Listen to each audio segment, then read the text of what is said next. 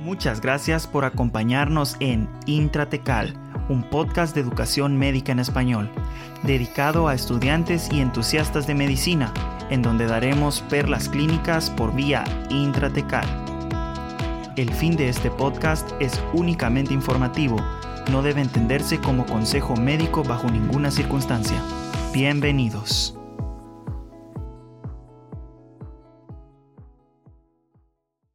Hola a todos y bienvenidos a un nuevo episodio de Intratecal.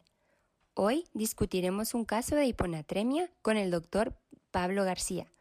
Tal vez lo conocen del primer episodio que hicimos en Intratecal sobre el tema análisis de orina. Él es médico y cirujano graduado de la Universidad San Carlos de Guatemala. Realizó su residencia de medicina interna en St. Peter's University Hospital en New Jersey y luego hizo la especialidad en nefrología en Stanford. Actualmente está realizando una maestría en investigación y una subespecialidad en trasplante renal. Bienvenido, doctor. Es un gusto tenerlo aquí nuevamente. Vamos a iniciar con un caso clínico esta vez. ¿Qué tal, Pablo? Muchas gracias por estar otra vez con nosotros en Intratecal. Para los que no sabían, Pablo fue nuestro primer invitado en el episodio de análisis de orina y pues nos alegra tenerte otra vez con nosotros. Voy a leer el caso para todos para que hagamos el episodio más interactivo. Un hombre de 42 años consulta por cefalea y mareos de dos semanas de evolución. Hace un mes perdió su trabajo. Tiene una historia de alcoholismo crónico y ha tomado 15 cervezas diarias en la última semana. Los signos vitales son normales. El panel de electrolitos muestra un sodio de 111, un potasio de 3.7, la glucosa está en 118, la creatinina está en 1.2 y el BUN está en 18 miligramos por decilitro. Entonces, teniendo en cuenta este caso, el paciente, los laboratorios, ¿cómo podemos relacionar la presentación del paciente con los laboratorios? Sí, yo creo que este es un buen caso para, hablar de hiponatremia. Generalmente vamos a encontrar diferentes tipos de casos eh, que vamos a ir hablando ahorita que estamos hablando de hiponatremia y sodio bajo en general. Eh, encontramos diferentes en, pues en, el hospital cuando, cuando llaman una consulta con hiponatremia o, o tenemos pacientes con sodio bajo generalmente vamos a ver tal vez tres, cuatro tipos de pacientes y este puede ser uno de ellos. Entonces me parece que es un buen caso. En el transcurso, cuando, cuando vayamos eh, platicando un poco más, eh, vamos a ir hablando del caso. Eh, solo para comenzar, el que el sodio está bajo en este paciente, o sea que es un sodio abajo de 120, probablemente tal vez no, no hablan mucho de los, de, los, de los síntomas que tiene el paciente, pero en este caso, solo para tener una idea, se esperaría que tuviera ciertos cambios clínicos, neurológicos, em, por el sodio que está tan bajo, ¿verdad?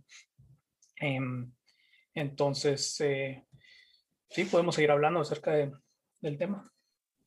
Excelente. Pues aprovechando de que sos todo un experto en, en hiponatremia, la verdad es que creo que yo no soy el único que cuando mira un sodio bajo, la verdad es que me asusto un poco porque en diferentes lugares encontramos diferentes approach de cómo abordar esto, ¿verdad?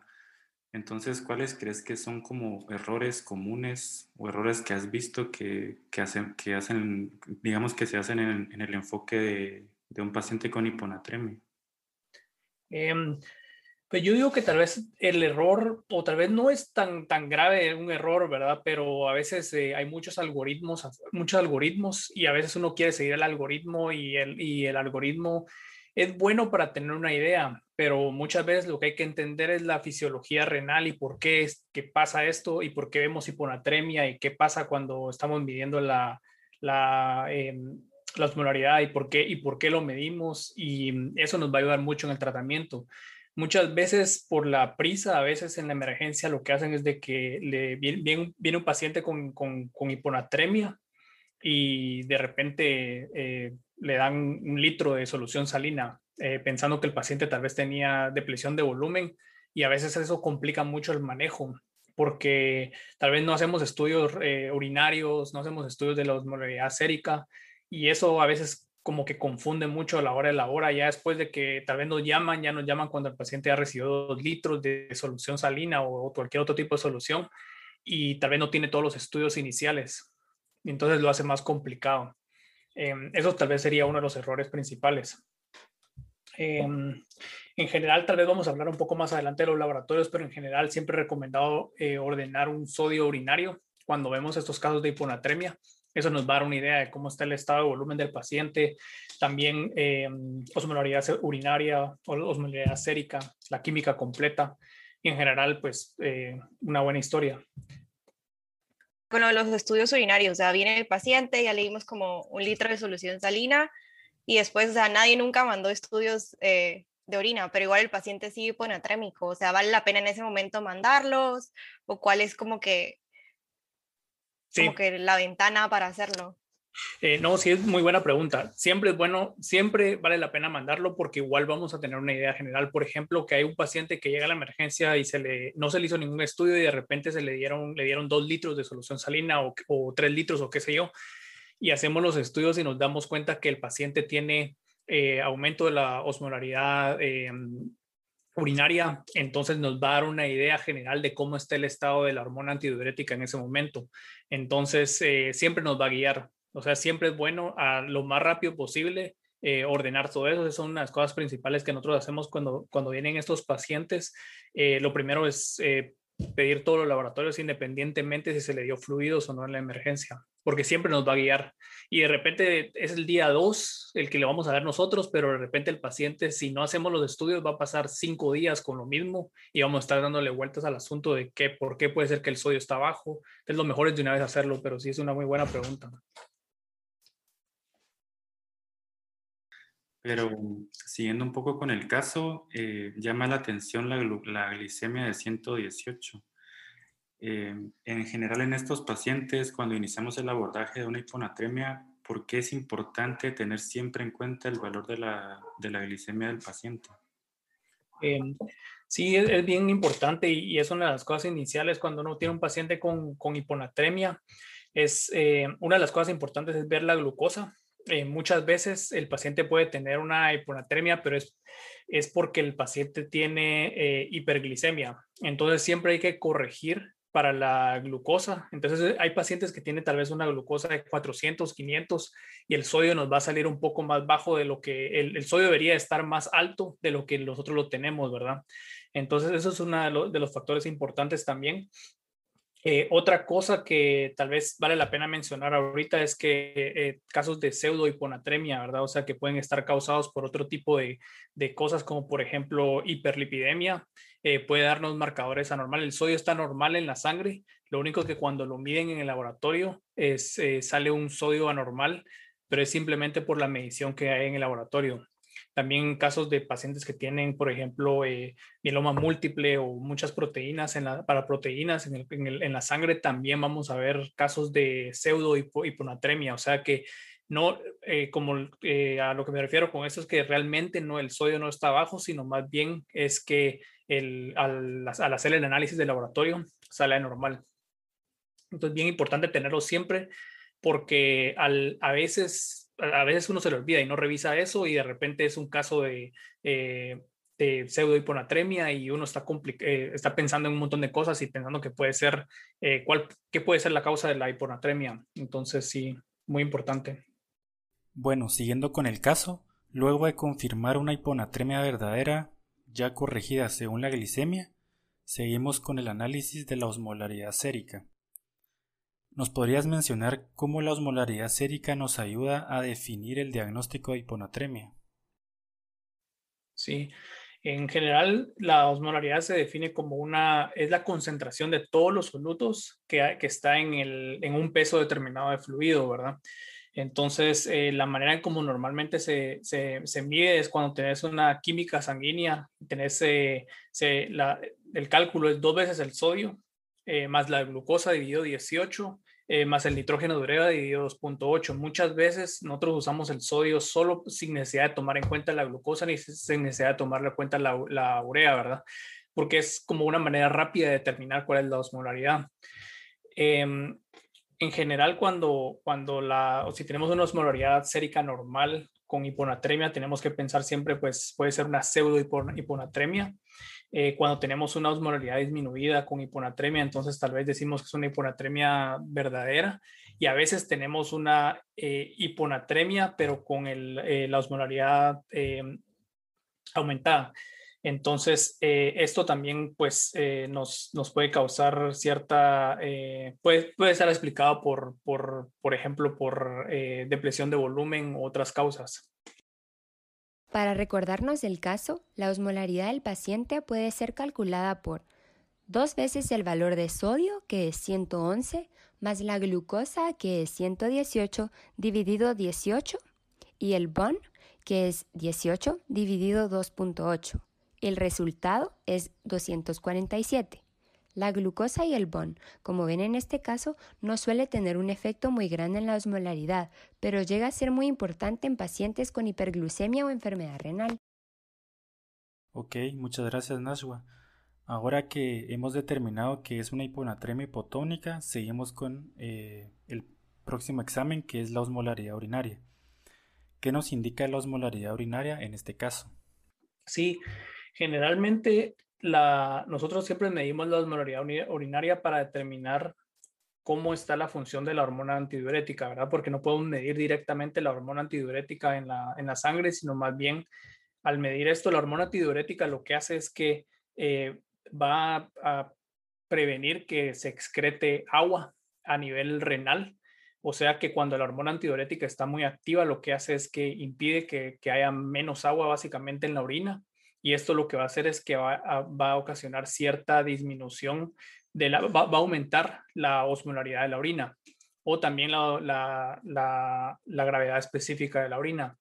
Entonces, em, nosotros cuando medimos esto, si está muy baja, significa que la hormona antidiurética no está activa, o sea, no está necesariamente, no hay una hormona antidiurética activa en el cuerpo y cuando encontramos que la, osmolaridad está aumentada, la osmolaridad urinaria está aumentada, significa que probablemente o muy, es casi seguro que la, hormona antidiurética está aumentada eh, por diferentes razones. Puede ser que sea la hormona antidiurética eh, que simplemente está activa porque el paciente este, está, ha tenido diarrea o vómitos por muchos días, o la otra puede ser que sea un síndrome de inapropiado de, mm, eh, lo que le decimos, es un síndrome inapropiado de secreción de la hormona antidiurética. Entonces, em, en general, solo para, para, resumir un poco, esto es en general, mientras más agua se toma, más agua se excreta, ¿verdad? Entonces, eh, puede ser que alguien eh, o un paciente toma mucha agua y vamos a encontrar que la orina está completamente diluida y, pero ya no puede excretar más agua de lo que debería, ¿verdad? Porque está tomando un exceso de agua y el paciente, por ejemplo, puede, puede ser que simplemente le guste tomar mucha agua, puede ser que el paciente tenga algún, alguna eh, enfermedad donde eh, tenga una eh, polidipsia psicogénica o de repente un paciente puede tener simplemente a veces hacen unas competencias para ver quién toma más agua eh, en, una hora, por ejemplo, ¿verdad? Entonces, eso también puede generar que haya un exceso de agua en el cuerpo y los riñones no pueden excretar esta agua tan rápido. Eh, después tenemos otros ejemplos, puede ser pacientes que tienen falla renal, o sea, falla renal crónica o falla renal aguda, en donde realmente no pueden sacar tanta agua y, puede, y, eso también puede darnos anormalidades a niveles de sodio, porque hay un exceso de agua en el cuerpo, los riñones no pueden sacar esa agua extra y es porque están fallando realmente, ¿verdad? Y eso sería una, una manera tal vez de dividirlo. Y por último, tal vez ya yendo al, al, cuando los riñones secretan el agua con cierta cantidad de solutos, ¿verdad? O sea que cuando una persona come eh, proteína o come diferentes cosas, eh, aquí es donde vamos al caso que habíamos tenido hace eh, que, que, comentaste al principio, que es un caso bien interesante en el sentido que en este caso el paciente ha estado tomando bastante alcohol, pero probablemente no ha estado comiendo bien.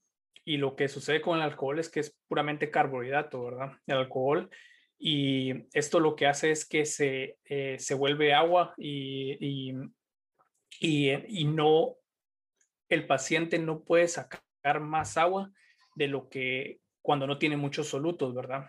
Entonces el, el riñón tiene cierta habilidad para, para, sacar el agua de una manera eh, digamos, diluida. Podría hacerse eh, lo máximo que puede diluir un riñón, el riñón, son 50 eh, miliosmoles y, y lo, lo, menos es como 1200, ¿verdad? Entonces, en este caso, estos pacientes que tienen, o en este caso que el paciente que está toma, tomando bastante alcohol o cerveza, em, que es lo que se le llama beer potomania, o la otra es el tea and toast, que básicamente es exceso de líquido sin muchas proteínas, no hay muchos solutos y por ende el riñón no puede deshacerse de esta agua extra porque no tiene muchos solutos en su sistema. Entonces, tal vez esas son como que las tres principales maneras en donde se puede ver eh, una hiponatremia, un exceso de agua, los riñones no están funcionando bien o que no hay una cantidad adecuada de solutos cuando hay una cantidad, eh, pues tal vez normal de líquidos o un poco anormal en estos casos.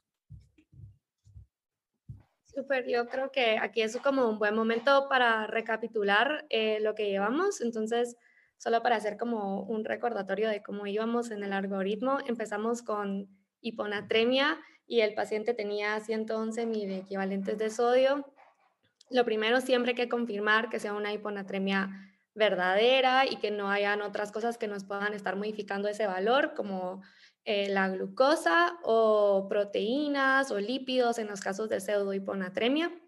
De ahí, eh, como el sodio es el eh, marcador más importante de la osmolaridad sérica, siempre debemos de revisarla. Y pues la hormona antidiurética está íntimamente relacionada con el sodio porque em, pues esa, esta está estimulada principalmente por la osmolaridad sérica. Entonces, eh, recapitulando, pues si tenemos una hiponatremia, esperaríamos tener una osmolaridad sérica baja y eh, esperaríamos eh, que no esté activada la, la hormona antidiurética. Em, en los casos, como dijo el doctor, en donde encontramos una hormona antidiurética elevada, tendríamos una osmolaridad sérica muy alta. Sí, ¿verdad? Sí, así es. Exacto. Siempre me, siempre aquí como paso a paso porque es un poco difícil, pero básicamente mientras uno orina menos, o sea, antidiuresis, eh, su, su, orina va a estar más concentrada, entonces la osmolaridad urinaria va a estar más concentrada, eh, que es lo que opuesto a lo que esperaríamos con una hiponatremia, porque en la hiponatremia esperaríamos encontrar una orina em, diluida y una hormona antidiurética baja. Sí, exacto. Bueno, en general, sí es cierto, lo único que se complica un poco cuando ya empezamos a ver casos de eh, depresión de volumen, por ejemplo, náusea, vómitos, diarrea, en donde vamos a ver una hormona antidiurética alta, eh, la, chequeamos la orina y la osmolaridad va a estar alta y en general todo va a estar alto, ¿verdad? Porque en ese caso tenemos un paciente que tiene eh, depresión de volumen. Pero eh, sí, es, por eso es de que se vuelve bien complicado esto de la hormona antidiurética y hablar del, de esto. Eh, sí, sí. Es que creo que sería fácil si solo hubiera una hormona, pero hay más. Entonces, sigamos con el caso. Entonces, con lo que decía MJ, o sea, cómo interpretar la osmolaridad urinaria en específicamente en este caso. Ya fuimos como que con el caso diciendo qué tipo de hiponatremia es, que si es una hiponatremia verdadera, entonces cómo interpretaríamos si este paciente tuviera una osmolaridad urinaria alta y cómo interpretaríamos si esto fuera bajo. Ah, sí, está bien. Es eh, muy buena pregunta también, porque en este caso, si el paciente tuviera una osmolaridad urinaria baja, significaría, iría más con el, con, el, con el hecho de que el paciente tal vez no está comiendo muchos solutos, eh, más con el caso que había comentado anteriormente, ¿verdad? Si en este caso viéramos que el paciente tuviera una osmolalidad eh, alta, lo, tal vez en este caso ya, ya tendríamos que pensar en otro tipo de desorden, o sea, puede ser un desorden que el paciente tal vez esté con depresión de volumen o que el paciente de repente al estar tomando mucho alcohol eh, no está tomando, no se está, eh, no está tomando muchos líquidos y de repente está teniendo otro desorden como náusea, vómitos o dolor abdominal que puede causar cierta, eh, puede causar que aumente el, el, nivel de la hormona antidiurética y entonces va a aumentar el nivel de la, de la osmolaridad urinaria. Pero en este caso sí es bien importante hacerla, en este caso sí es de los casos que sí es muy importante hacer la osmolaridad urinaria para determinar qué es lo que está pasando. Para seguir con el análisis del caso, se obtuvo las siguientes mediciones en orina del paciente para determinar la osmolaridad urinaria, potasio, sodio, urea y glucosa. En este caso, la osmolaridad urinaria fue de 90 miliosmoles por kilogramo, lo cual es baja, y nos indica que los riñones están excretando adecuadamente agua libre y podemos inferir que la hormona antidiurética no está elevada. Las causas más importantes de una hiponatremia hipotónica con osmolaridad urinaria baja es la polidipsia primaria, en donde hay un exceso de agua, y la potomanía de cerveza, en donde hay pocos solutos siendo consumidos. Otro aspecto importante que nos ayuda a determinar la causa de la hiponatremia es el estado de volumen del paciente. ¿Cómo podemos evaluar el estado de volumen de nuestros pacientes y qué podemos inferir del dato? Yo creo que diferentes factores. Uno es la historia. Yo creo que tal vez lo más importante es la historia en estos casos de, hiponatremia. Eh, la historia nos va a dar mucha información. Por ejemplo, podemos tener pacientes que tengan, eh, que, diga, que vengan con, con vómitos, náuseas, diarrea. Eh, entonces ya tenemos una idea de más o menos, o en este caso la historia con, que, habías comentado, que es un paciente que había estado tomando y que, me imagino que ha estado tomando por bastante tiempo, eh, tal vez no está comiendo bien, etcétera. Entonces ya tienes otra idea, otra idea de qué puede ser. Eh, a veces tenemos también otros casos que son pues complicados, es, son casos que vienen eh, con historia de, por ejemplo, edema de, de, de, miembro inferior y hay ciertas anormalidades a nivel, ya tienes una idea de más o menos podría ser falla cardíaca que está causando una hiponatremia. Eh, y luego de esto ya viene el examen físico, que el examen físico puede ser eh, chequear la presión, chequear la presión ortostática, eh, si el paciente está teniendo una depresión de volumen, presión venosa yugular también, para ver cómo está el estado de volumen del paciente. Tal vez solo como ejemplo para eso, tuve un paciente hace como dos meses que o sea, lo ingresaron por un sodio en 102. Entonces yo decía así como, ¿cómo puede ser un sodio en 102? Pero pues, la historia del paciente era que él había tenido como que una cirugía, em, o sea, le, quitaron como que un, cáncer eh, con parte de la lengua, después tuvo que una traqueostomía. La cosa que durante esa hospitalización recibió un montón de fluidos, tenía como una fracción de eyección baja y después eh, obviamente no podía tragar, entonces también había un componente de como que deshidratación después de la sobrehidratación que tuvo. Eh, y cuando llegó con nosotros se miraba así como, eh, ¿cómo digo? Volume overload. Como e, estaba con... Como sobrecarga. Sobrecarga de volumen. Perdón. Eh, ajá, se miraba así como que con sobrecarga de volumen, así edema de miembros inferiores, presión venosa yugular elevada así, o sea, se miraba así como súper hinchado. Eh, entonces, o sea, fue como un misterio total como que poder definir la causa de hiponatremia en ese paciente y cómo, o sea, con cada cosa que hacíamos, medir exactamente cuánto cambiaba el sodio para poder entender qué era lo que estaba pasando. Entonces creo que, o sea, es un caso que resume como que todos los mecanismos en un solo paciente. Em, sí, sí. No, sí, la verdad es que ese, y ese, ese caso yo creo que es bien interesante porque también el factor de que tuvo una cirugía y también el paciente, eh, muchas veces los pacientes tienen mucho dolor y el dolor sabemos que es una, eso activa mucho la, la, secreción de la hormona antidiurética y probablemente que eso también eh, exacerbó el cuadro todavía. Entonces, en ese caso, creo que había un montón de complicaciones asociadas con, el, con, el, con este caso que, que puede, puede exacerbar esto, em, esta presentación. También, eh, tal vez, igual les puedo compartir acerca de un caso que tuvimos hace poco.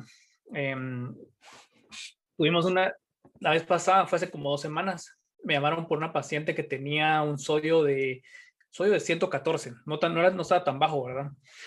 Con un poco de síntomas, pero lo mismo había tenido una cirugía, eh, cirugía abdominal, y estaba sacando bastante líquido por medio de la cirugía, o sea, estaba drenando bastante. Se fue a su casa, le hicieron pruebas tres semanas antes de que se fuera, tres semanas antes de que regresara al hospital. El sodio estaba normal, estaba como en 130, más o menos 131, pero de ahí pasaron cuatro días, pasó como una semana. Eh, con la paciente tenía náusea, eh, vómitos, no quería comer nada, estaba sacando bastante líquido de, esto, o sea, el paciente, la paciente tenía depresión de volumen, eh, la presión baja, o sea que es una activa bastante la hormona antidiurética. luego sobre eso tenía náusea, que también es otro, otro factor que activa la hormona antidiurética, más vómitos. Eh, al final muchos factores ahí que al fin que la hizo que cuando revisaron laboratorios eh, le dijeron que se fuera de una vez al hospital, llegó al hospital y nos llamaron a nosotros para empezar todo esto acerca de cómo eh, corregir el sodio y a qué velocidad y si quieren cuando hablemos más adelante pues lo voy contando cómo, cómo es que se corrige el sodio generalmente en estos pacientes y a qué velocidad lo corregimos y cuál es el, el, el, método de, de, de tratar a esos pacientes pero sí, e, esos son los tipos de casos que a veces son bien complicados y uno no sabe realmente cómo, cómo, cómo entrarle a esos casos. Sí, súper. Creo yo que como para recapitular, pues todos sus casos súper interesantes y más que todo complicados, em, porque lo han estado así como nombrando sin decir el verdadero nombre de como sobrecarga de fluido, depresión de fluido, ¿Cómo juega como que el sistema renina, angiotensina, aldosterona en la hiponatremia y por qué eso es importante eh, con eso de sobrecarga de fluido, depresión de fluido? ¿Tiene algo que ver o cómo lo relacionamos en estos casos complicados? Eh, sí, es bien importante porque esos pacientes, hay pacientes, por ejemplo, que tienen eh, pacientes que tienen, primero tenemos que ver que el volumen arterial efectivo es, es, una parte del volumen extracelular, ¿verdad? O sea que tenemos el sistema arterial, tenemos eh, que perfunde los tejidos de una manera efectiva. Luego, sabemos de que hay ciertos eh, en el cuerpo, en general tenemos ciertos varoreceptores y hay pacientes que pueden tener una depresión clara de volumen, pero también tenemos ciertos pacientes que tienen una, eh, por ejemplo, falla cardíaca. En esos pacientes que tienen falla cardíaca, lo que vemos es que eh, hay una, no hay una buena perfusión y por ende se, se activa el sistema renina, angiotensina, aldosterona. Eh, al activarse este sistema, muchas veces, obviamente, hay secreción de, hay aumento de, de la, de, de, este sistema hormonal y lo que va a generar, generalmente lo que hace es que aumenta también la secreción de la hormona antidiurética, no completamente relacionada con estas, estas eh, renina angiotensina aldosterona, pero por, la, por el mismo, la baja perfusión. Eh, y, y, eso lo que ocasiona puede ocasionar una hiponatremia. Entonces sí tiene relación y muchas veces vamos a ver esto más que todo con pacientes con falla cardíaca. Y yo creo que estoy saltando de un tema a otro, pero ahorita que estamos hablando de hormonas, eh, o sea, generalmente uno de los primeros pasos en hiponatremia es evaluar TSH y cortisol. Eso es algo que lo hacemos en todos los pacientes o hay como que situaciones específicas en donde lo tenemos que hacer. Mm, sí, es buena pregunta. Generalmente em, sí se hace como que es que son esos exámenes que se hacen de cajón casi que. Tal vez el cortisol es un poco más complicado, eh, la manera como se evalúa, también, eh, porque generalmente para detectar un, eh, un, hipocortisolismo tiene que ser específicamente cuándo vamos a hacer el estudio y muchas veces se tiene que hacer una prueba de, em, creo que es con dexametasona y, y para ver específicamente qué es lo que está pasando con el, con el cortisol en estos, en estos casos. Yo más el la, tiroides claramente puede ser una causa de, síndrome inapropiado de, secreción de la hormona antidiurética y es un examen que es fácil de hacer, que yo lo recomendaría, sí está bien hacerlo, o sea, cuando no sabemos exactamente por qué. Eh, muchas veces por la clínica vamos a determinar si el paciente requiere alguno de esos exámenes o no. Yo creo que esa, eso cabal está excelente para nuestra siguiente pregunta, que digamos sería ¿qué exámenes de laboratorio o estudios no puedo, no me pueden faltar para un paciente con hiponatremia, digamos? Que se lo haría a todos, de cajón. Eh, sí, esa es muy, muy buena pregunta, Felipe, porque eh, muchas veces los exámenes, yo diría que tiene que ser una sodio urinario, eh, una osmolaridad célica, osmolaridad urinaria, Em, otros, eh, una química completa, o sea, para ver cómo está la función renal, la creatinina, si los, el paciente tiene bueno, eh, buena función renal o no. El otro examen que también es importante, eh, muchas, a veces hacemos el ácido úrico nosotros y mm, algún otro que quiero ver que no se me escape ningún otro sería el... No, yo creo que esos serían los exámenes, digamos los, los básicos. Súper, y creo que tocamos todos excepto sodio urinario.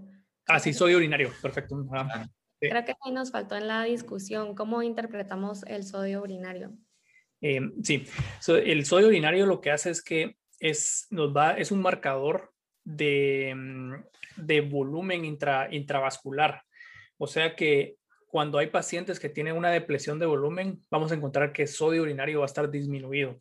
O sea que en casos como por ejemplo el caso que les había comentado, esta paciente que, que vino que tenía eh, bastante secreción de, de, fluido por, por medio eh, abdominal, el, había bastante y con náusea, no estaba comiendo nada, eh, la presión baja, el sodio urinario estaba bajo. O sea que el, el, mismo riñón regula y lo que quiere es conservar la mayoría, la mayor parte de sodio posible, ¿verdad? La otra es a veces hay pacientes que tienen ya falla cardíaca y muchas veces están con, eh, es bien importante tomar en cuenta eso también, es que muchas veces los pacientes con falla cardíaca van a estar tratados con furosemida. Y la furosemida, este diurético, lo que va a causar va a ser un, un exceso de, de, secreción de sodio. Entonces también cuando, cuando tienen estos casos, lo mejor es, es casi que no, no, se puede tomar en cuenta el sodio en estos casos, porque va, va a ser en exceso y puede ser que el paciente tenga depresión de volumen, pero igual el sodio va a estar alto. Bueno, y siguiendo con, con esto eh, y con nuestro paciente, eh, vamos a hablar un poquito de cómo eh, abordar el tratamiento general de la hiponatremia. qué hacer, qué fluidos usar, cada cuánto medir y las complicaciones que puede traer la sobrecorrección de la hiponatremia. Sí. Em, pues en general depende de cómo se presenta el, paciente. Muchas veces si el sodio está menor de 120, generalmente el paciente pues tiene que ser ingresado al hospital. El tratamiento depende mucho de los síntomas. Si, los pacientes, el paciente tiene ciertos síntomas neurológicos eh, y estamos preocupados de que el paciente pueda tener, em, por ejemplo, eh, somnolencia, eh, es una de las manifestaciones comunes. Generalmente lo que nosotros hacemos es, eh, si es eh, un caso de, por ejemplo, de síndrome inapropiado de la hormona antidiurética, muchas veces se le da 100 cc de, de, solución de 3, no, es, no de solución salina, sino que 3%. Y eso nos ayuda mucho a, a tener una idea, a, tratar rápido, a corregir rápido esta, esta hiponatremia cuando son como son emergencias básicamente donde hay que corregirlo rápido, ¿verdad? Em, luego de eso, depende si es, por ejemplo, paciente que tiene depresión de volumen clara. Eh, muchas veces está, lo que hacemos es, es básicamente eh, dar solución salina o dar cualquier otro tipo de solución para devolver un poco el volumen al paciente y, y también si tienen síntomas, náuseas, vómitos, eh, corregir esos síntomas de náuseas, vómitos que podría aumentar la secreción de la hormona antidiurética.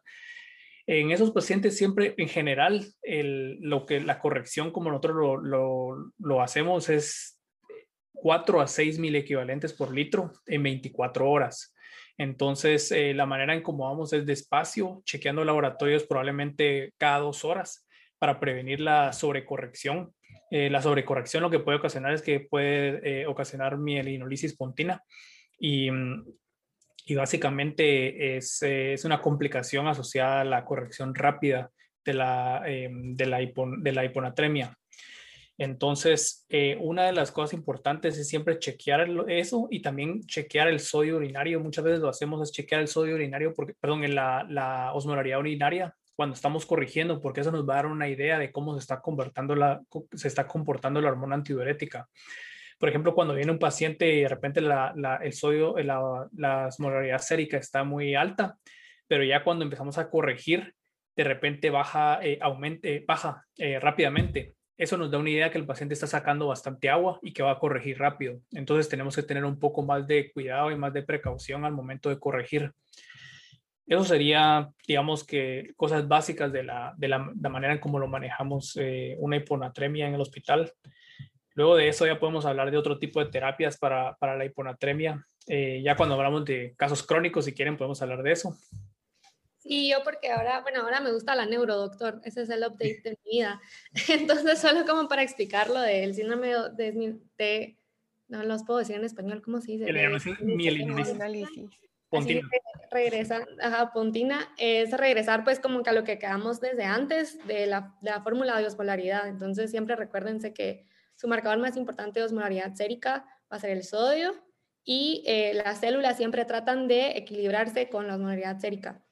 Entonces, una célula, eh, una, célula neuronal, especialmente en, el puente, trata de corregir eh, según la osmolaridad sérica y si al corregir el sodio lo que pasa es que eh, aumentamos la osmolaridad y eso jala el agua de las células neuronales. Entonces lo que pasa es la deshidratación. Es lo mismo que al revés, si disminuimos mucho la osmolaridad, el agua se va a mover desde pues, hacia, la célula y lo que va a causar es un edema cerebral. Entonces siempre todo regresa a su oficio de sus fórmulas, pero sí, doctor, un pajarito por ahí nos dijo que había un tratamiento para la hiponatremia crónica. No sé si nos quiere contar de eso. Y por cierto, el pajarito es Twitter. Sí, exacto.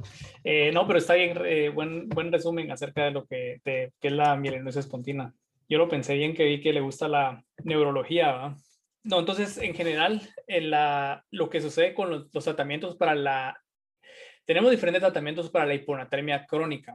Entonces, yo voy a comentar dos. Uno es la urea, que puede ser urea, y la otra es la, eh, un medicamento que es relativamente nuevo también, que se llama Tolbaptam. No sé si ustedes han escuchado hablar de ese medicamento. ¿Alguno de ustedes? ¿Quién ha escuchado hablar de ese medicamento? A mí me suena por alguna pregunta que hice por ahí, pero, pero mejor si nos aclara. Ajá, es que en general hay tres receptores de, de la hormona antidiurética en los riñones, ¿verdad? Está B1, B, 1 b B2. Entonces, este tolvaptan lo que hace es de que es, es, un, es un antagonista de los receptores, eh, es básicamente un antagonista de los, de los de B2 y lo que hace es que va a aumentar el, cuando hay un exceso de hormona antidiurética, esto lo que hace es de que va a, básicamente antagonizar la acción de la hormona antidiurética a nivel renal y lo que va a hacer es que va a aumentar la, excreción de, agua. Entonces, eh, digamos que el tolvaptan fue un medicamento que recientemente se bueno, no se descubrió recientemente, pero se, empezó a, se empezaron a hacer más estudios. Eh, inicialmente se, empezó para, se usó para tratar el, lo que usa un síndrome de exceso de quistes renales y luego de eso ya se dio cuenta que se podían tratar también casos de hiponatremia. Luego de eso también tenemos la urea. Eh, la urea lo que es es básicamente un soluto y la urea lo que hace es de que eh, es un buen tratamiento para pacientes que tienen un síndrome de la, inapropiado de la hormona antidiurética. los pacientes básicamente eh, lo toman con, con, agua y, y, y al final es como la idea de esto es de que va a ayudar a excretar esa agua extra eh, a nivel renal por medio de estos solutos de, la urea que, que, que, la urea tiene, ¿verdad?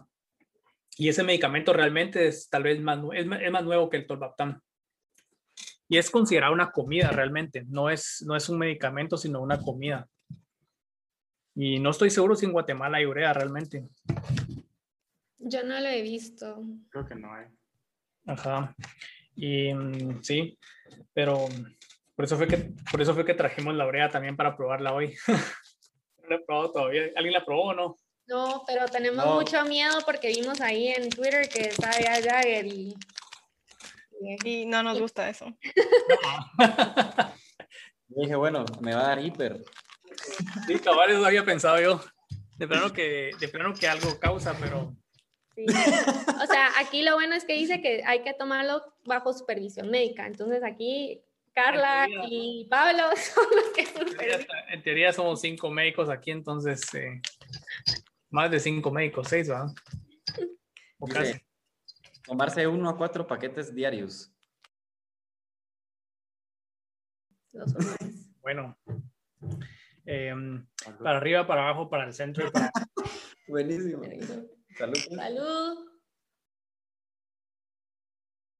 Bueno, creo eh, que ya abordamos bastante sobre el tema de hiponatremia.